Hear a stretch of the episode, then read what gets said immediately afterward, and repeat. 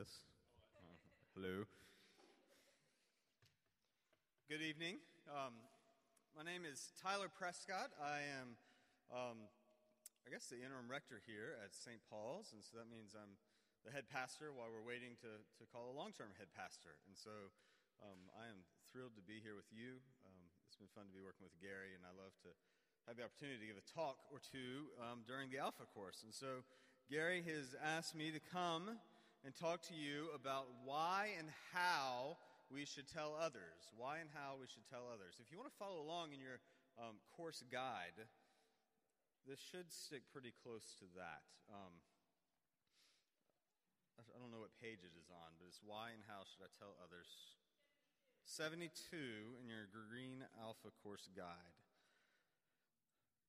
Now, often I feel like it is implied that the best kind of Christian is the Christian that does not talk about their faith. I think we hear this a lot. Somebody will say, he or she is a great Christian man or a great Christian woman, and I never hear them talk about it. And um, that is a nice idea, but sometimes I wonder if nobody ever talked to them about being a Christian, how did they become this great Christian man or woman? How does that happen if we never talk about our faith? Or how do we find out about Jesus? Whether we're Christians or not, how do we find out? Well, someone had to tell us, and before that, somebody had to tell them, and before that, somebody had to tell them all the way back to the earliest Christians who knew Jesus and then told other people about him. And so, frankly, telling others is pretty important. Now, there are different ways to do it. We're going to talk about that, but to tell others about Jesus is um, a pretty, part, pretty important part of following him. So, the first question is why? Why should we do this? And very quickly, three things. The first one is this um, frankly, Jesus told us to. He told us to. He died for us, He rose from the dead, and then He said, Go and tell people. You see it up here behind us. There you go, right over there under the Great Commission go and make disciples of all nations. Tell people about Jesus. That word go is used over 1,500 times in Scripture, 233 times in the New Testament, and 54 times alone in Matthew's Gospel. Go, go, go and make disciples. Go and tell people. So Jesus told us to. Um, the second reason is our love for others. I mean, look around at friends and family at a world that is um, struggling and looking and searching. People are um, burdened with guilt, they're burdened with fear, they're looking for purpose in their life. And um, maybe some of you have found something on the Alpha course. You found Jesus, and He's the answer to all of these things that people are struggling with. So, people that you love are struggling. Why would you not share the remedy with them? Why would we not share Jesus with them? And so, if you're on a desert island, for instance, and you find water, that's great. Wouldn't you tell the water for the other five people there that you love that you found some water? And so it is with Jesus. We tell people because we love them. And then finally, um, we simply can't help it. Good news travels fast. I remember when my wife and I got engaged, we um, went out. Her parents were, were, were, out of town. I went um, out to meet her on Folly Beach, and we, we took a walk, and I proposed to her there on the beach in Folly Beach, and we came back, and we called her parents, and we called my parents, and then we called her siblings, and they answered the phone with congratulations. We said, Congratulations for what? And they said, Well, congratulations on getting engaged. And we're like, Well, that's what we're calling to tell you. And they said, Yeah, mom called and told us. Good news travels fast. If you've got good news, you want to share it. So the question is um, it seems clear to me that we need to share this. The question is, how do we do it? And I want to suggest there are three, uh, not three, five ways um, that we do it. And some of them I'm going to give a lot of weight to, and others less so. Um, and some of them we might experience next week, one of them especially. Um, but I, there's, there's five ways. I think they're in your book. And the first one is presence. Um, and this, not presents like, hey, Merry Christmas presents, but presence, like being present with somebody. And this is often, I think, the most underlooked way to share the gospel. And I think it's essential. I think when we hear about people sharing the gospel, we think of a street preacher or um, you know, somebody beating the Bible over somebody's head. I mean, those are caricatures. That's certainly not how most Christians do it, but that's how it often gets portrayed, and that's often the image that comes into our mind. But Jesus, as much as anything, was about being present in the world. Um, you've got your Bibles, I think, most of you. Let's go to Matthew 5, verses 13 and 16. That is going to be on page 719.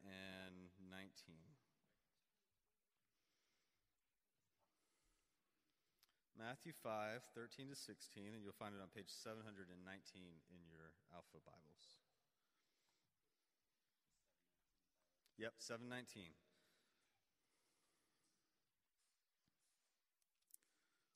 Now, this is Jesus speaking. He says, You are the salt of the earth. But if the salt loses its saltiness, how can it be made salty again? For it is no longer good for anything except to be thrown out and trampled by men. You are the light of the world. The city on a hill cannot be hidden. Neither do people light a lamp and put it under a bowl. Instead, they put it on its stand, and it gives light to everyone in the house. In the same way, let your light shine before men that they may see your good deeds and praise your Father in heaven. So Jesus says to his followers that they are salt and that they are light. When you think of salt, um, we often think of, of, seasoning, that salt makes food taste better, and it certainly does. Well, some foods. Um, well, all foods, actually. Salt's pretty good. Um, but in Jesus' day, that's not why they were using salt. I mean, they were using salt to preserve food. They didn't have refrigerators. They were using salt to keep food um, you know, as, as, fresh and as long as possible. And so the salt actually preserved the food. And Jesus is saying to his followers, You guys are salt. You are to be out in and among the people in the world, um, in some sense, preserving it, helping it to stay good and holy by, by who you are and what you're doing, and, and, and showing them um, what it means to follow Jesus, to be present among the people. And he also says that you're light um, that we're supposed to be light out in the world. Um, there's a quote by somebody, and I forgot who it was, but the quote basically says, um, Darkness cannot drive out darkness, only light can drive out darkness. And Jesus is saying for his followers to be light out in the world. It means to, to go out there and show the world um, light and truth and grace. And we can't do that if we're, you know, if we circle the wagons and we hang out together if we're not present with folks who don't know Jesus, then we can't tell them about it. And so Jesus wants us to be salt and light.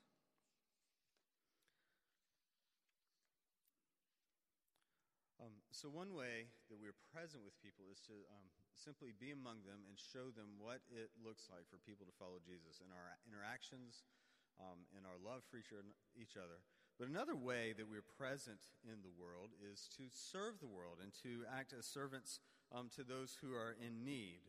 Uh, the classic um, story of this is a man named Will, William Wilberforce. At this point, I'm guessing most people have heard of him, but maybe not. William Wilberforce, he was um, 27 years old in England in the 1800s. Um, no, yeah, 1800s.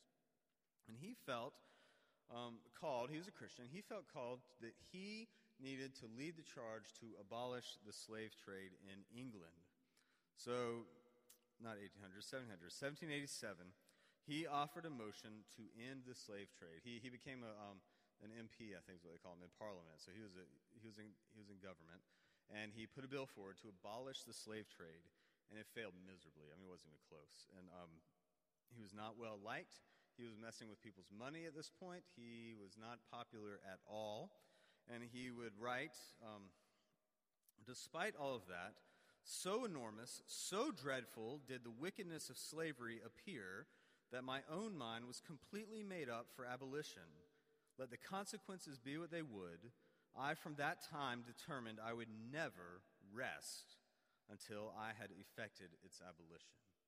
This is a man who is a follower of Jesus, and because of that, wants to shine light into this dark, dark world of slave trading.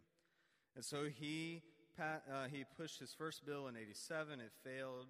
89, it failed. 91, it failed. 92, it failed. 94, 96, 98, and 19, uh, 18, 90, uh, 1799, excuse me.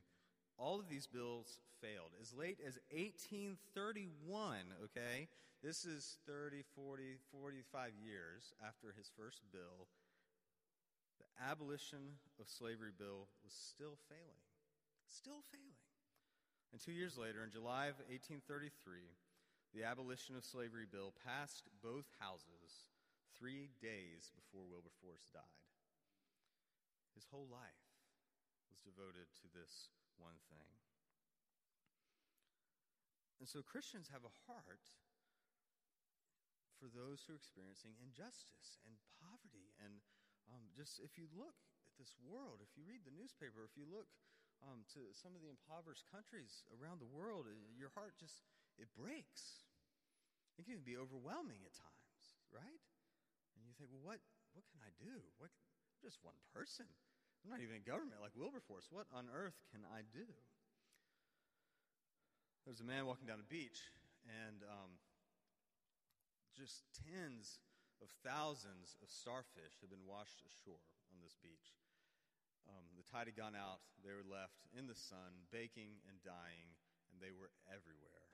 And the man, I mean, he was devastated. He just looked at the destruction, and, and he looks down the beach, and he sees um, a little child, about five years old, walking down the beach, and the child is bending down, he's picking up a starfish, and he's throwing it back into the ocean. And the man approaches the child and he says, Son, what are you doing? The boy says, Well, I'm throwing the starfish back into the ocean. And the man says, Do you see all of these tens of thousands of starfish? What difference can you possibly make? And the little boy bends down and he picks up one starfish. He throws it back in. He says, I made a difference for that one. Made a difference for that one. So you can make a difference one small, tiny step at a time. And that, okay, that, doing that is evangelism. When you do it with the aim to be salt and light, when you do it out of your love for Jesus Christ, people see that and they see something about you and something different. And in a way, you're actually telling others about the love of Jesus simply by being who you are and by following him. So that would be the first um, how, how do we tell others, is by our presence. The second how is by our persuasion. Let's go now to Acts. So if you're in Matthew, you go to the right. Um, Matthew, Mark, and Luke, and John the four Gospels. And then right after John is a book called Acts. A C T S. Acts chapter 17 is on page 825.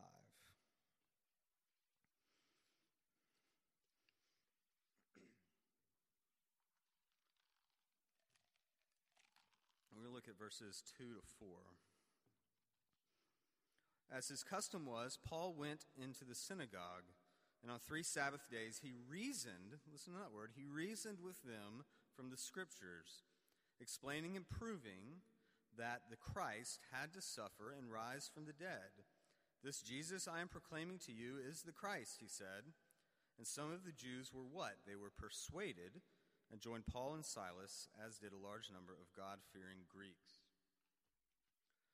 Paul time and time again, went out and persuaded people about Jesus. Now, let's be clear persuasion is different than pressure. Pressuring somebody to believe in Jesus is not helpful, and you're likely to turn them away from Jesus. But persuading people is important. Um, Christianity is reasonable. And we talked about that some, or y'all did, early on in the course, especially when we talked about who is Jesus and why did he die. Those are um, very reasonable things. If you think about, um, there's a reasonable case to be made for that. And so we should be able to persuade people and, and, and share with them the very reasonable things that we have to believe. Um, 1 Peter 3.15 says this, Always be prepared to give an answer to everyone who asks you to give the reason for the hope that you have. But do this with what? Gentleness and respect. Um, so we need to be able to persuade people. You want to be careful. Um, I don't know of anybody, Gary maybe does, but maybe not. I don't know of anybody who's ever been argued into believing in Jesus. Um, you can get into arguments, and, and, those don't always help, but at the same time, you do need to be able to persuade, to, to give folks um, a very reasonable answer for your faith. Um, but when you do it, you have to do it with respect. And one of the things that respect means is actually listening to what other people have to say. My, my kids are in a school that, that focuses on some of the Stephen Covey teachings, the um, seven habits of highly effective leaders, and, and one of the habits is um, they don't do this one very good. Um, seek first to understand and then to be understood. Uh, for a, a five year old, that does not work, um, but, but it's worth a try.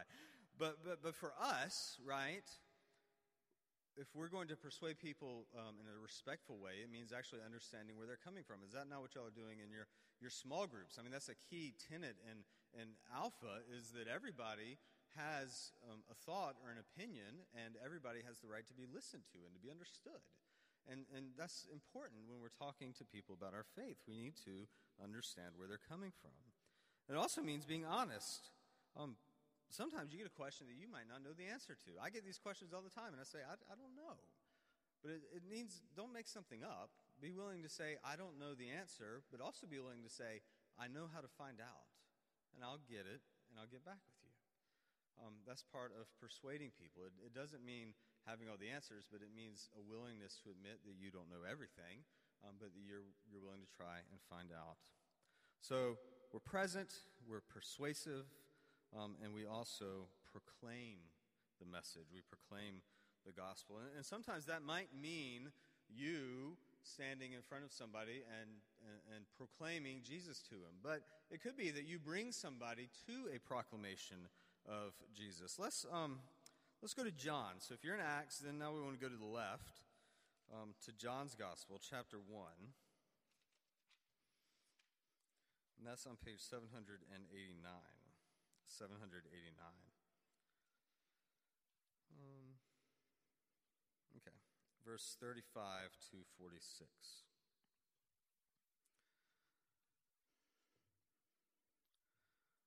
The next day, John was there again with two of his disciples. When he saw Jesus, he's talking about a man named John the Baptist. When he saw Jesus passing by, he said, Look, the Lamb of God. When the two disciples heard him say this, they stopped following John, is what's implied there, and they followed Jesus. Turning around, Jesus saw them following and asked, What do you want? They said, Rabbi, which means teacher, where are you staying? Come, he reported, and you will see. So they went and saw where he was staying and spent that day with him. It was about the tenth hour. Andrew, Simon Peter's brother, was one of the two who heard what John had said and who followed Jesus.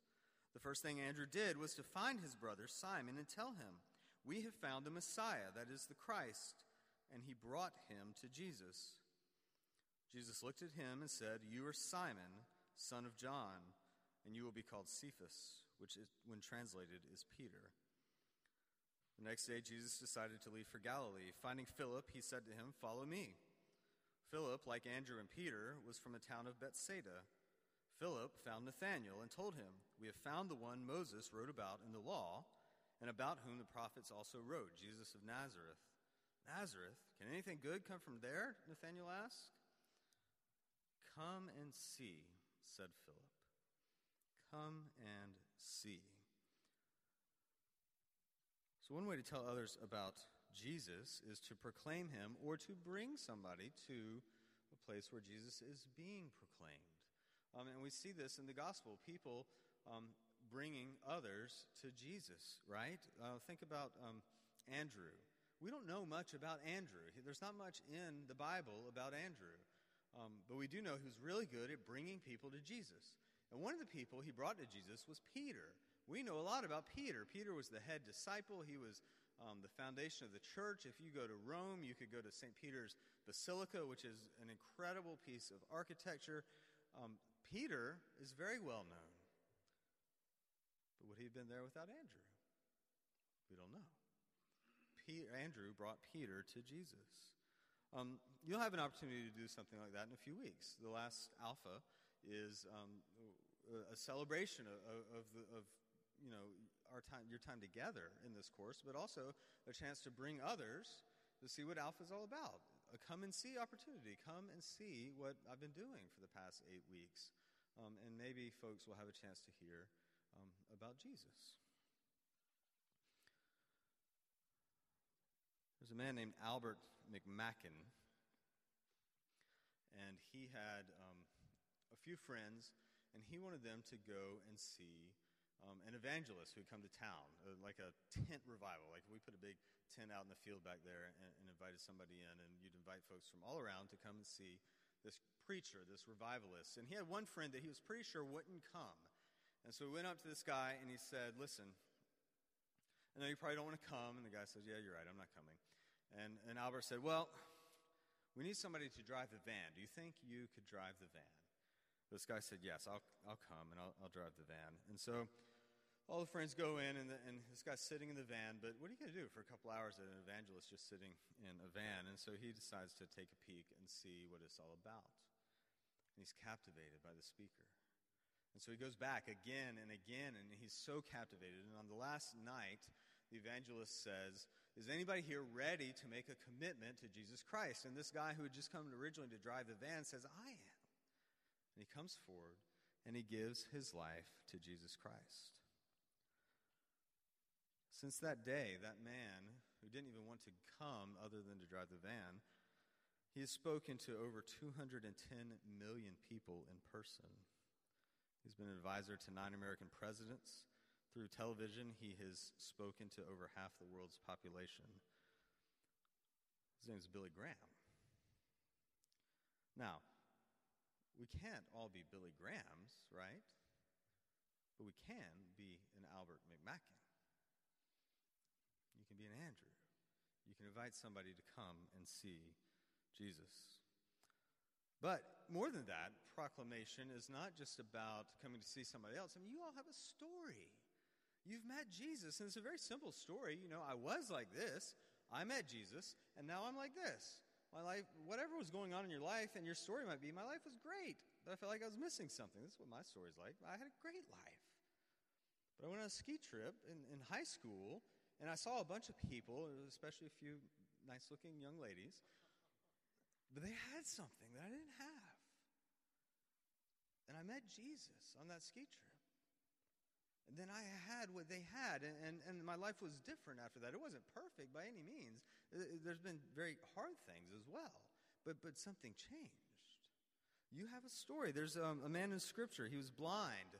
Um, he was blind. Jesus heals him, and all of a sudden, all of the religious leaders are very interested.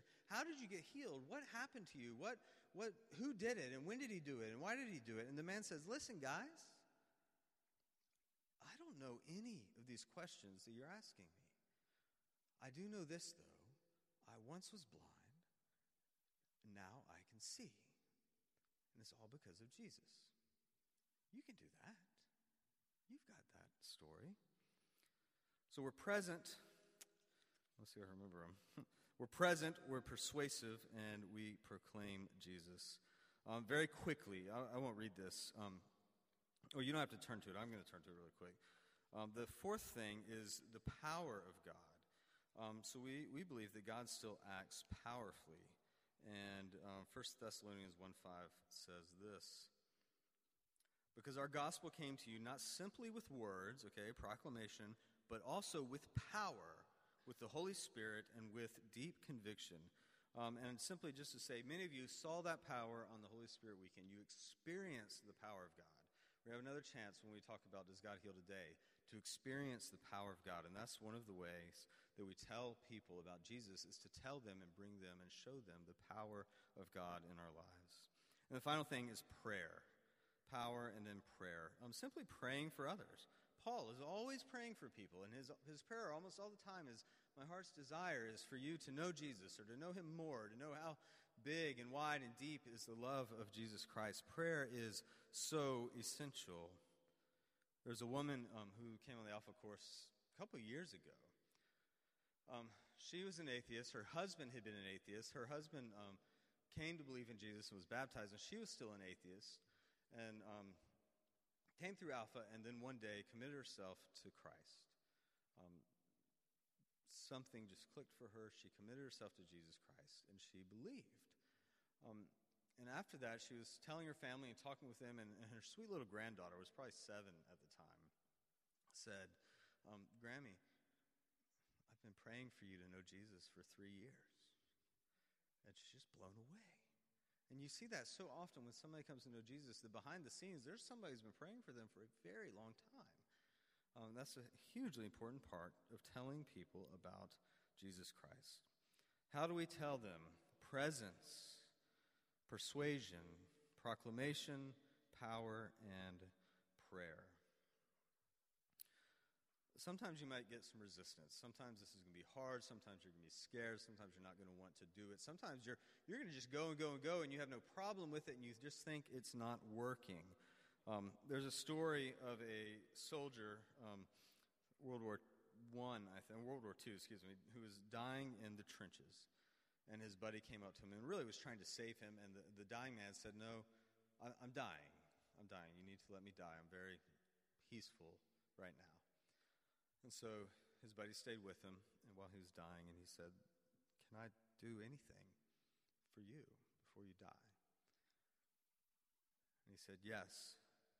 Take this message um, to this man. And he wrote down the name and the address of the man. And he, and he said, Tell him this that what you taught me when I was a child is helping me die peacefully. What you taught me when I was a child is helping me die peacefully. And so um, the soldier, you know, fought the rest of the war. He survived.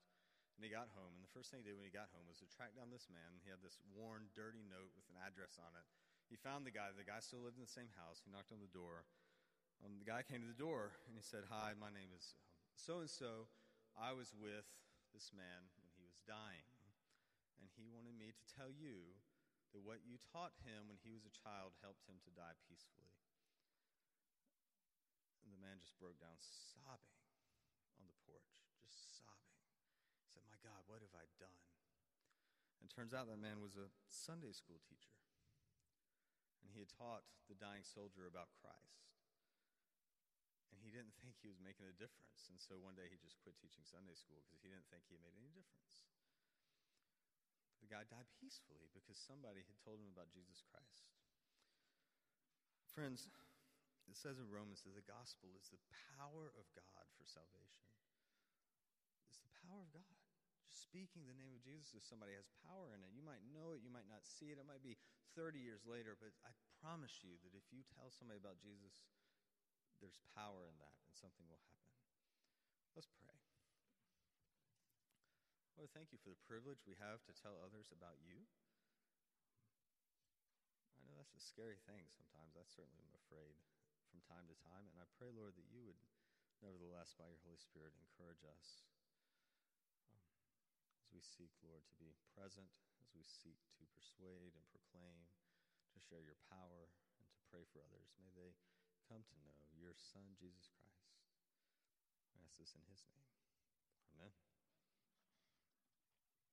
Okay. Thank you. Thank you.